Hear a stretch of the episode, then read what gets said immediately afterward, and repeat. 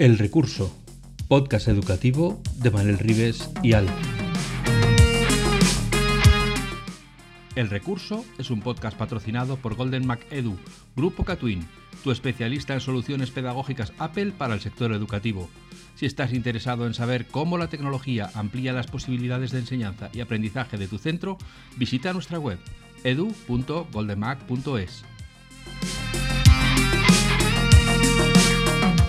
Bienvenidos a un nuevo episodio de El Recurso, el podcast sobre educación e innovación que hacemos Manel Rives y Alf con mucho cariño. Hoy vamos a hablar de inteligencia artificial y para hablar de ello, de la inteligencia artificial en la educación, hemos traído nada más y nada menos que a César Pollatos, que es profesor de tecnología educativa en el Departamento de Pedagogía de la Universidad Autónoma de Madrid. Además ha sido un porrón de años profesor en secundaria y, bueno, y de esto pilota mucho. Además, vosotros no lo veis, pero tiene una silla de estar de, gaming eh, detrás y entonces pilota de verdad. O sea que, es un rock and roll, sí. Eh, César, Manel, bienvenidos a las charlas del recurso. ¿Qué tal estáis? Buenas tardes, buenas noches, buenos días, recursillistas. Una vez más por aquí, una semana más. Y hoy sí, hoy tengo que decirlo, además sale de dentro. Tengo el enormisísimo placer, por primera vez es de verdad de la buena, el enormisísimo placer de traer una persona que es que no, te puedes tomar algo con él porque empiezas a hablar con educación y no es que se haga de noche, es que se hace de día, eh, vuelve a ser de noche y vuelve a ser de día, porque sabe una burrada de todo. César, ¿qué tal estás? Hola, buenas noches, buenas noches y ¿qué tal estáis vosotros? Pues aquí estamos acercándonos al final de curso y, con todo este tsunami de competencia digital, de inteligencia artificial que nos está empapando absolutamente todo. Em, nunca mejor dicho, nos está empapando porque nos está cayendo por todos lados litros de inteligencia artificial. ¿Cuánto? la pregunta, la primera pregunta es así, guay. ¿Cuánto tiempo crees que va a tardar en que se va a institucionalizar la inteligencia artificial por parte de las administraciones públicas para meterlo dentro de o currículum o materiales o recursos? ¿O ya llega tarde? Eh, no, hombre, siempre la, legislación siempre va tarde, eso es así. Y por eso ahora se han replanteado es el vamos a hacer un stop a la IA y vamos a empezar a repensar, regular y legislar, ¿no? Eh, pero bueno, esto es como cuando salió Internet y era todo abierto, todo tal, y luego se han ido legislando y, se ha ido regulando, ¿no? Eh, al principio, os acordaos aquella, aquella guerra de los .com, ¿no? De la gente registraba Nike.com o tal.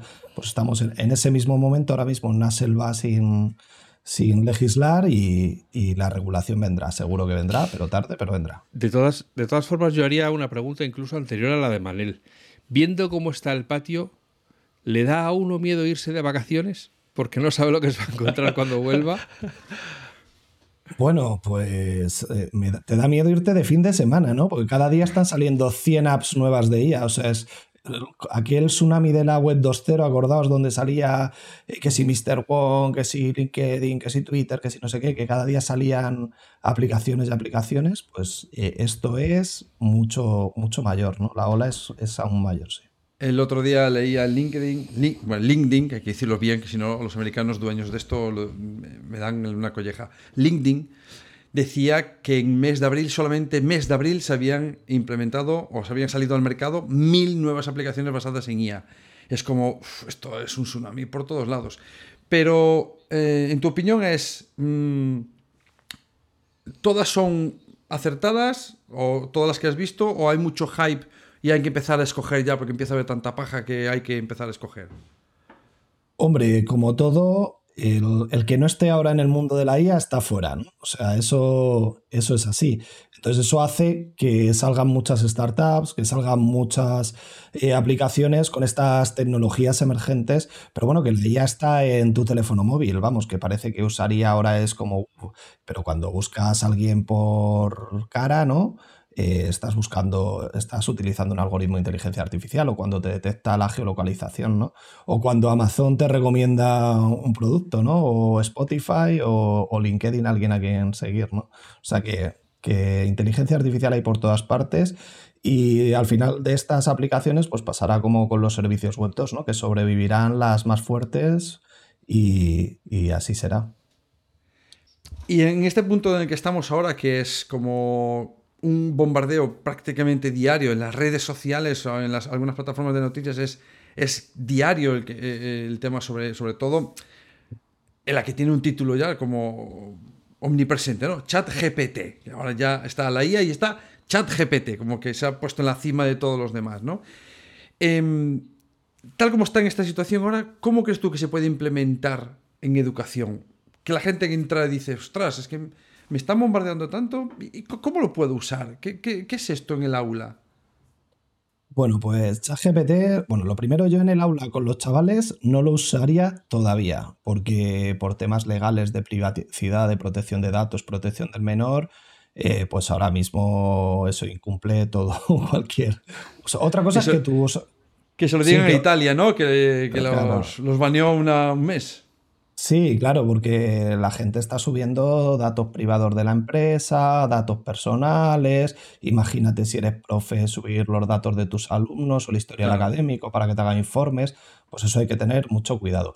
Y obviamente los menores, pues ahora es un no todavía, porque como sabes, eh, este tipo de tecnologías eh, ya está, se está, está en beta con el Copilot Microsoft en su suite ofimática o Google dentro de su workspace y Apple a ver por dónde sale, porque también tiene implementados muchos sistemas de IA y a ver por dónde lo coloca. Pero vamos, y Amazon, que también se está metiendo ahora en educación, pues también, incluso Adobe, ¿no? Ha, llegado a otros acuerdos. Está en el sector educativo va a acabar entrando, pero cuando cumplan los requisitos que se les exige, digo, sobre todo con menores. Y tú como docente ahora pues es una herramienta súper poderosa. Ahora veremos eh, posibles usos, pero vamos, desde luego, eh, por algo le han nombrado el personaje del mes de abril, no, no de abril, no de marzo, a, en la revista Time, ¿no? Al chat GPT, porque lo ha revolucionado todo. De hecho, creo que. Yo, sí, sí. yo creo que hay que empezar preguntando por lo que todo el mundo tiene en la cabeza. ¿Qué va a pasar con los deberes?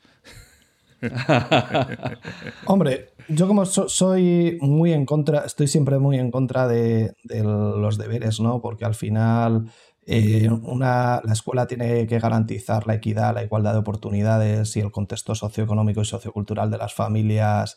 Eh, cuando mandas, cuando delegas tareas complejas para casa, pues no es lo mismo el niño o la niña que tiene apoyo que los que no lo tienen o que tienen un nivel de estudios. Entonces, eh, desde ese punto de vista, mira, eh, campeón o campeona, tienes a tu alumno seis horas sentado en una silla en tu clase, eh, sacar el máximo partido ahí, ¿no? Entonces, partiendo de esa base, pero bueno, entiendo que aquellos que delegan tareas de procesos cognitivos de nivel inferior, tipo comprender o listar, enumerar, definir, resumir, pues chicos, se te acaba la partida, ¿sabes? ya esto es lo que hay. Es la versión nueva del Rincón del Vago, pero mejor hecha. Eso es, y es que al final también nos llevamos las manos a la cabeza y cuando salió el escáner, yo me acuerdo que estaba en, el último año de universidad, que tenía detección de palabras con OCR, eh, decían los profesores, uy, van a copiar porque van a poder llevárselo un documento de texto y cómo vamos a saber si han copiado o no han copiado. Luego que si la Wikipedia, que si la Encarta, que si el Rincón del Vago, siempre es la misma película, pero ahí eh, está que nuestro currículum es competencial, que no es, solo, no es solo saber, conocer o comprender, sino que luego tenemos que subir en la taxonomía y con ese conocimiento tiene que ser la base para poder analizar, evaluar o, crear. ¿no? Bueno, eh, la verdad es que así de pasada ya has nombrado la taxonomía de Bloom, que al final aún te encuentras a muchas personas que o no la conocen o, ves muchos desarrollos curriculares de la administración que se quedan mucho en las primeras etapas de la escalera, aunque luego se venda mucho el tema de no, no, vamos a hacer los competenciales, pero en la vida real, a pie de calle, te encuentras mucho examen de memoria. Y ahí seguramente los, los proyectos se irán a ChatGPT, que es muy fácil de usar, aunque no tengas que poner ningún dato tuyo. Eh, sí, bueno, el, currículo al final, cada criterio de evaluación o estándar de aprendizaje, si estamos en el 11, como este año tenemos dos normativas, ¿no? Eh, es un proceso... Estamos a caballo, es un proceso cognitivo con un contenido y con un contexto. Es verdad que en la LOMBLOE el contenido, el saber básico, porque también depende de la administración que sea, se llama de una manera u otra, eh, tienes que hacer todo el vínculo pero muchos procesos cognitivos son de nivel superior, ¿no? Entonces, eh, aquellas personas que se limitan en, a solo enumerar, listar, definir y tal en sus pruebas, pues lo primero es que están incumpliendo el currículo porque a lo mejor es eh, aplica el método científico para resolver el problema real, un problema real en lugar de definir el método científico o enumerar las etapas del método científico. Entonces, pues como dice Monereo, ¿no? Dime qué y cómo evalúas y te diré qué y cómo aprenden tus alumnos y alumnas. Claro. Eh, ¿Cuáles son los desafíos que, en tu opinión, tienen los, docentes, los educadores, para implementar de una forma efectiva eh, la inteligencia artificial, más allá del ahorro de tiempo que ya es considerable en ciertos momentos, ¿no? Pero, pero ¿cuál es el desafío? ¿Cuál crees tú que serían las posibilidades y los problemática más allá del tema de los derechos de imagen o los datos personales? Sí, bueno, los desafíos a los que se enfrenta ahora mismo eh, el, profesorado con el mismo o también con su alumnado. ¿Te eh, refieres? Hacia, sí mismo y luego en, su tarea eh, diaria. Bueno, yo creo que lo primero, como docentes, yo no soy quien para obligar al uso de esta tecnología, pero está claro que va a marcar una nueva brecha digital entre aquellos docentes que sepan usarlo y aquellos que no, ¿no? Entonces el profesorado eh, tenemos que estar constantemente actualizados y esta, y esta nueva tecnología va a marcar un antes y un después porque, porque las reglas que nos han traído hasta aquí ya no sirven, ¿no? O sea, ya no accedemos de la misma manera a la información y ya no generamos conocimiento de la misma manera porque todo modela, ¿no? Incluso la forma en la que van a aprender nuestros estudiantes, esta herramienta lo va a modelar porque es un agente nuevo que tenemos ahí, ¿no? Entonces ese es un primer desafío que es la capacitación, ¿no? El, entender qué es la inteligencia artificial y qué valor añadido puede aportar a su práctica docente y a su práctica profesional. Luego, eh, ¿qué, más? El, hacer un buen uso también el saber preguntar a la inteligencia artificial, también saber los outputs que te está devolviendo, si es textual, pues saber verificar, saber contrastar esa información, no darle, eh, no darle el poder absoluto a eso que te está devolviendo, sino replantearte el, por qué me ha dado esto, es esto real, esto realmente eh, aporta valor añadido a la experiencia de mis estudiantes, ¿no? y yo creo que desarrollar ese pensamiento crítico en el profesorado, eh, de cuestionarte las cosas y también eh, desarrollarlo en el alumnado, porque ahora mismo, yo que sé, es que con las IAS generativas de vídeo, de texto, vamos, si, si ahora vivimos en una sociedad que dice Neil Ferguson, donde las fake news corren más rápido que la verdad, pues con este tipo de tecnología que ya está democratizada, vamos a vivir una era donde no vas a saber si ahora te estoy hablando yo o te está hablando mi avatar. Entonces, eh, ahí vamos a jugar mucho con todo el tema de verificación de fuentes, contrastar información, cuestionarlo todo, buscar otras alternativas como fuente de información. Y todo eso lo vamos a tener que trabajar mucho como sociedad. Pero eh, por, dejarlo eh, explicitado, aunque aún no sea el momento de empezar a trabajar con los alumnos, no saber manejar la, la inteligencia artificial o la parte de la inteligencia artificial que nos está llegando ahora es una opción para un maestro, para un profesor? Hombre, hasta que se legisle será una opción. Eh, como todo, ¿no? Como cuando las TIC no estaban incluidas en el currículo. Eh, lo que pasa es que, que no esté incluido en el currículo no quiere decir que tú que al final que es la escuela, ¿no? Consiste en el desarrollo integral del alumnado y en preparar al alumnado para, la vida, ¿no?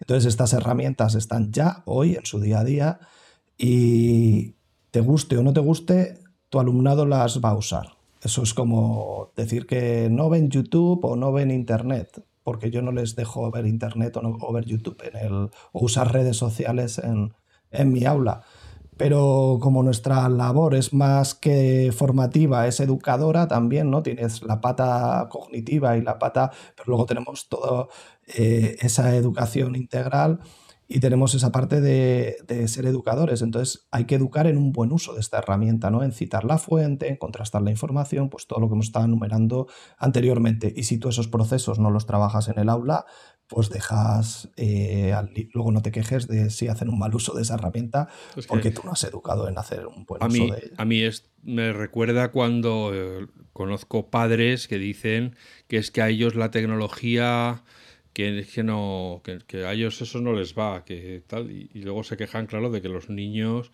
sus hijos pues les hablan de cosas que no entienden o hacen cosas que ellos no pueden parar porque como ellos la tecnología no Claro, sí, sí, por eso, eh, o sea que está, al final esta labor educativa es de toda la comunidad educativa, ¿no? De todos los agentes, del personal no docente, del profesorado, de madres, padres.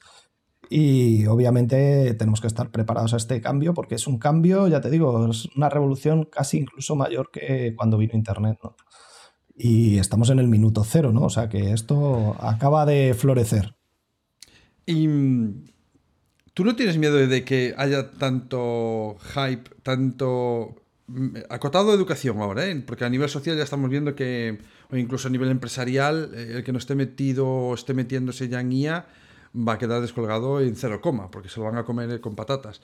Pero circunscribiéndolo a la educación, que puede llegar a, tardar tanto la legislación o mm, ya se legisla con que al no estar seguro de cómo son los datos de los niños, los niños no, pero solo con el docente, que haya tanto hype que alguien, el que sea, decida, se acabó. No, en educación no, porque me está dando más dolor de cabeza que otra cosa.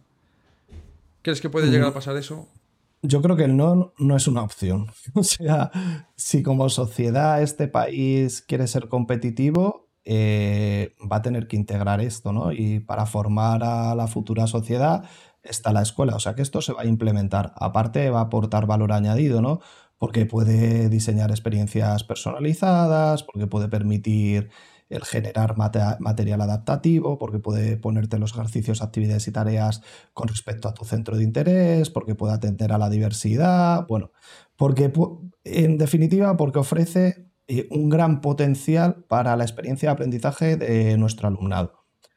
¿Y dónde están los límites? Pues hombre, en también hacer una buena integración, una integración con sentido, no todo vale. O sea, me refiero ya a otros países, ¿no? Como por ejemplo puede estar usando China, que tiene la detección facial, que está grabando a los niños todo el rato, saben las emociones que tienen, tiene toda la trayectoria académica, donde se ha equivocado, donde no, lo guardan, en base a eso también aspiran a según qué trabajos o qué no. Entonces, ¿hasta dónde está la privacidad de la trayectoria académica del estudiante? El por qué tengo que tener una cámara que esté detectando mis emociones todo el día.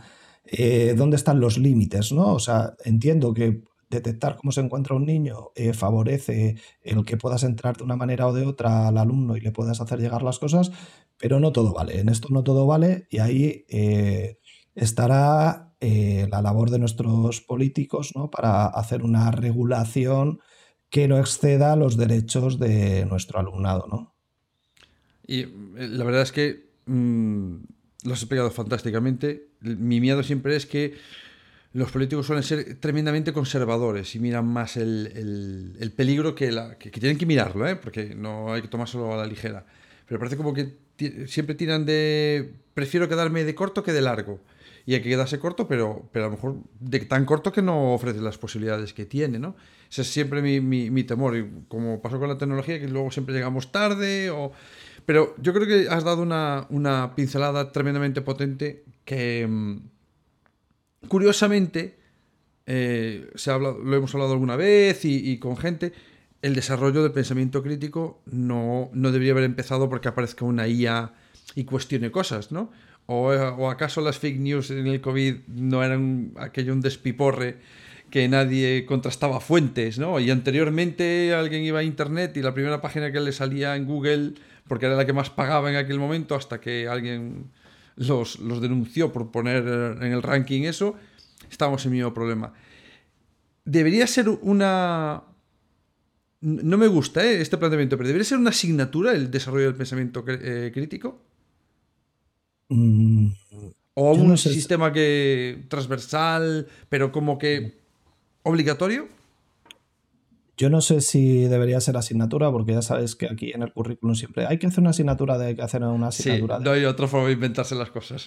Sí, pero que va a ser una competencia a desarrollar por nuestro alumnado, seguro. No sé si será transversal, sí, pero, pero es segurísimo, porque tú fíjate todo lo que pasó con redes sociales, con por ejemplo Cambridge Analytics, ¿no? que polarizó el voto del Brexit, la elección de Trump, o sea, como que, y eso ahora están en juicios por todo eso, y solo era un uso de redes sociales, eh, según hecho, con este tipo de herramientas, o sea, todo lo que se puede generar.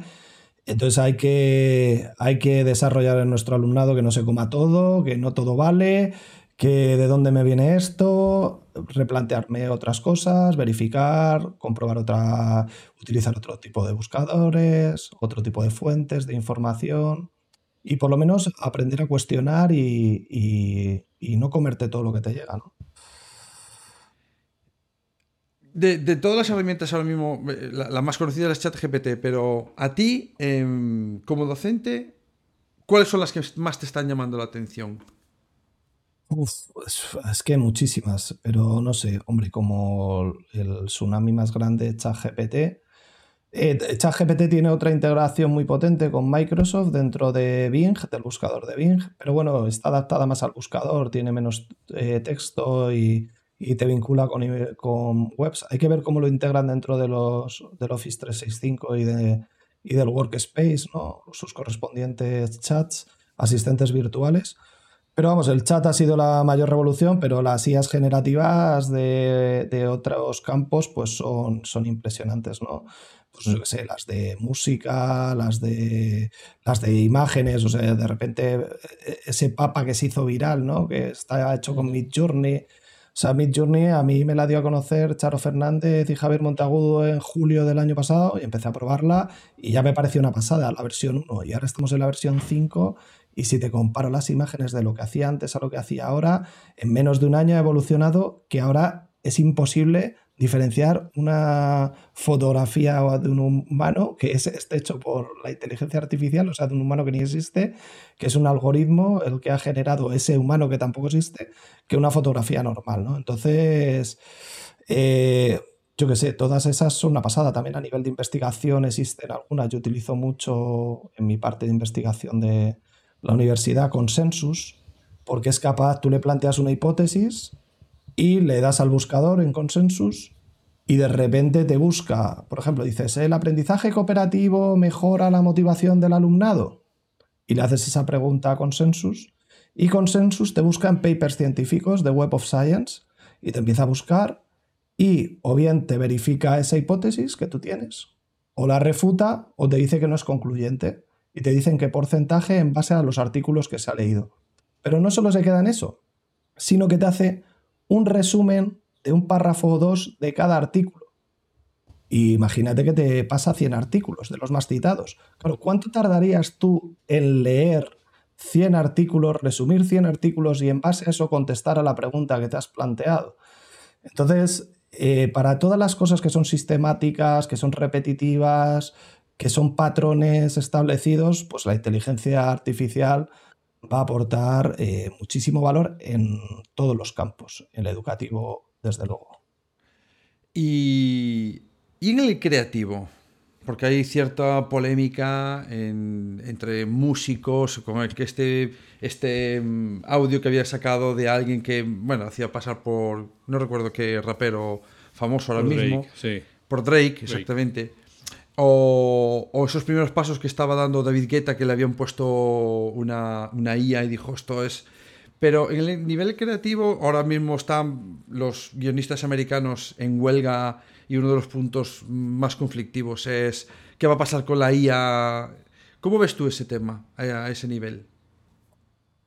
Bueno, esto ha, venido para quedarse, eso es lo primero, entonces hay que aprender a vivir con eso, igual que Internet eh, terminó con según qué trabajos, eh, generó otro tipo de trabajos. Entonces lo que te tienes que replantear es si tu trabajo se va a poner en cuestión o no. Por eso, por ejemplo, ahora que dices lo de los guionistas, pues escuché al aseo de contenido de Netflix una entrevista que le hicieron y decía que en base a los perfiles que consumen Netflix y a todo lo que has consumido, dónde te paras, qué ves, qué no ves, cuánto tiempo estás, ¿no? Porque ten cuidado, porque, claro, si usas una Smart TV te tienen mapeado todo, todo, hasta cuánto miras, dónde miras, cuánto estás atento. yo, nunca lo uso la Smart TV para eso, no, porque te traquean todo.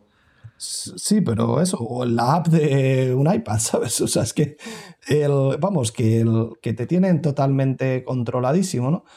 Y en base a eso, eh, pues saben qué te gusta, qué no te gusta, y tenían una inteligencia artificial que era capaz de generar un esqueleto de guiones y de estructura de capítulos y de cuántos capítulos y quedaban en el clavo en la serie. Entonces, claro, se comía gran labor de la parte, o sea, dejaban muy poco margen creativo a, los guionistas.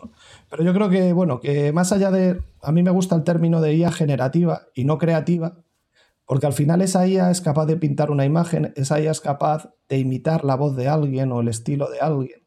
Es capaz de imitar textualmente cómo escribimos un email, cómo escribimos un informe, cómo escribimos una justificación teórica, un marco teórico de un TFG. Es capaz de imitar al humano, pero previamente ha sido entrenada por humanos. ¿no? Entonces, al final eh, también tiene una gran carga creativa la persona que está metiendo el prompt, ¿no? la instrucción. El, hay que saber preguntarle a la IA también, o sea que tiene también una parte creativa el que está el, eh, introduciendo ese prompt para que la IA le devuelva lo que tú quieres o lo que esperas que te devuelve. ¿no? Pero sí, sí, van a cambiar oficios y si fueses guionista o si fueses ilustrador, pues o eres muy, muy bueno o la medianía pues va a dejar de... Pues igual que antes consultábamos la información en las páginas amarillas, pues claro.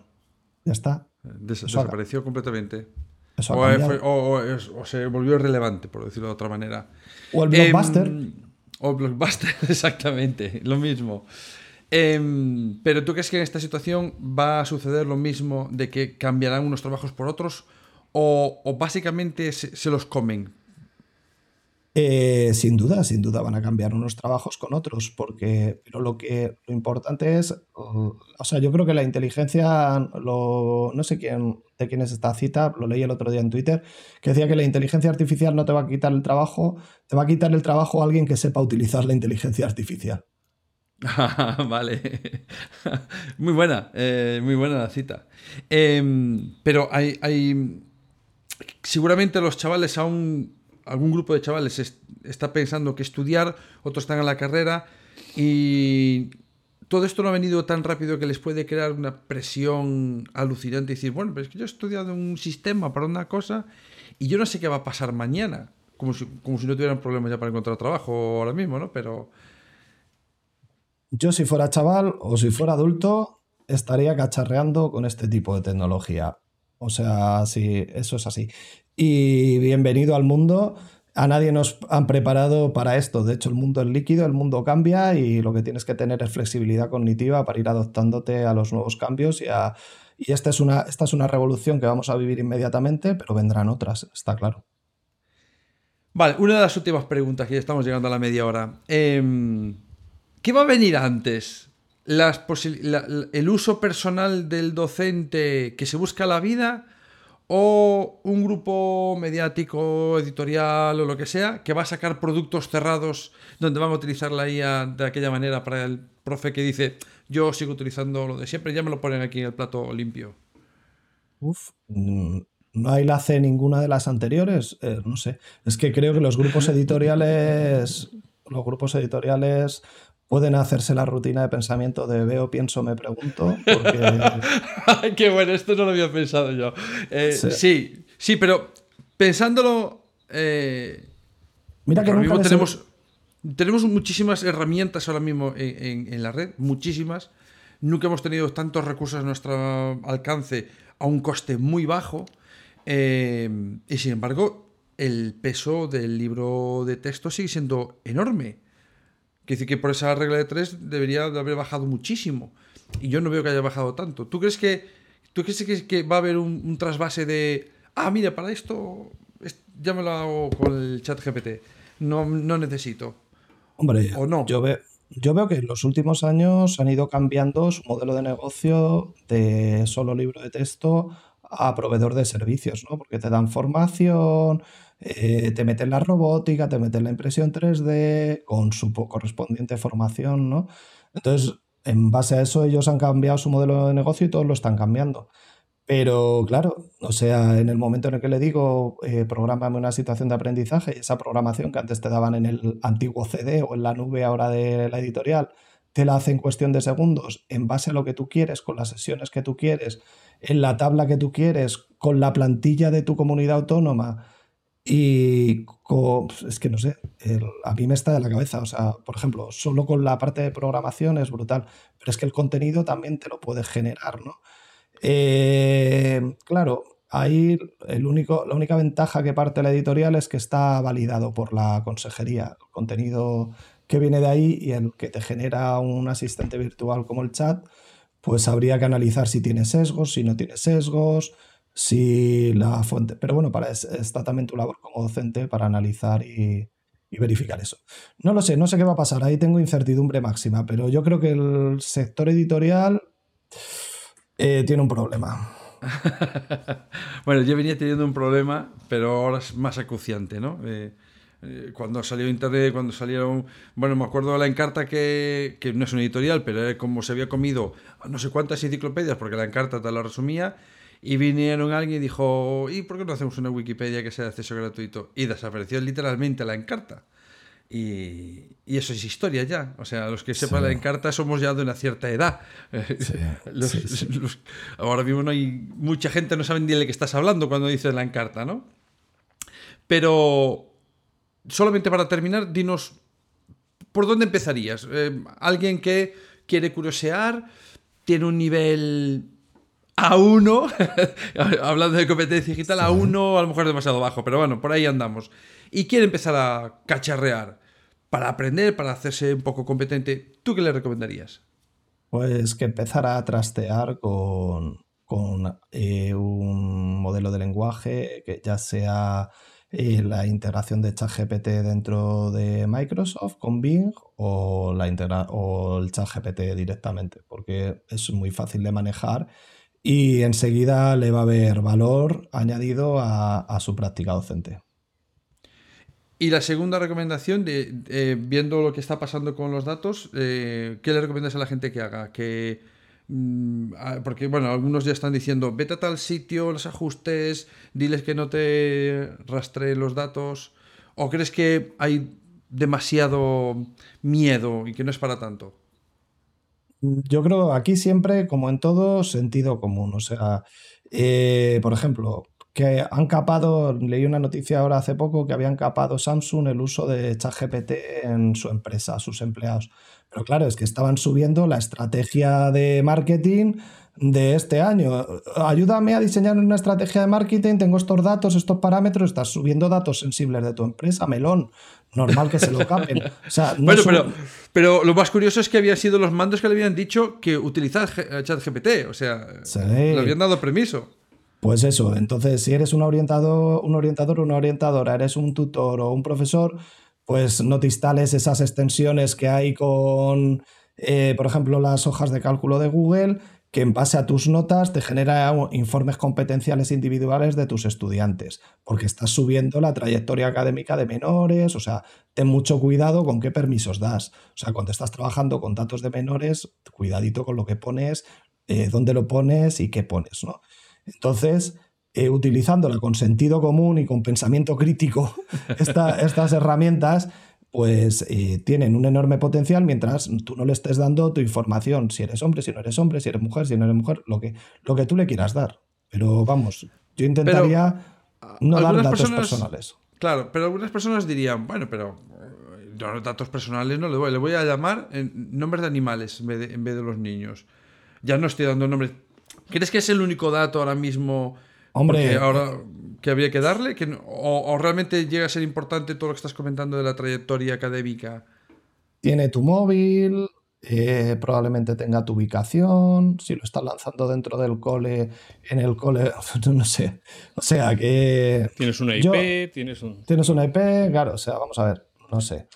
Yo intentaría no dar datos de ningún tipo, o sea, puedes generar hazme cinco informes competenciales en base a seis niveles de adquisición de cada competencia. Y tú en base a eso ya te los haces un poquito manuales, por lo menos hasta que esto se regule y esa gente cumpla con la protección de datos, o hasta que vengan las integraciones de Amazon, Google, Apple y Microsoft que tendrán que cumplir con la normativa europea para poder incluirla en sus licencias educativas eh, que tienen en sus workspace, en el iCloud o en, el Office 365. Bueno, pues César, nos has hecho ya un panorama espectacular de cómo es este tema en educación, que me parece que em, es la punta del iceberg, pero es pedazo punta. Creo que nunca ha habido una punta tan grande. Y así que imagínate cómo es el iceberg que viene debajo, que como nos espabilemos. Eh, pero bueno, siempre esta, mm, este miedo al futuro ¿no? de las personas de, o de los docentes, pues ya quitarán docentes. Ya la inteligencia artificial va a enseñar. Eh, realmente, como decía, creo que le habían preguntado a Arthur Clarke, eh, el, escritor de ciencia ficción, em, ¿qué pasa si algún día cambian un docente por un robot? Y él contestó, si cambian a un docente por un robot, es que ese docente merecía ser cambiado. Y creo que es muy buena. Eh, exactamente esas no eran las palabras, pero la idea era esa. Si, si, no hacemos más que lo que hace la inteligencia artificial, ¿para qué estamos en el aula? Nuestro valor debería ser mucho mayor.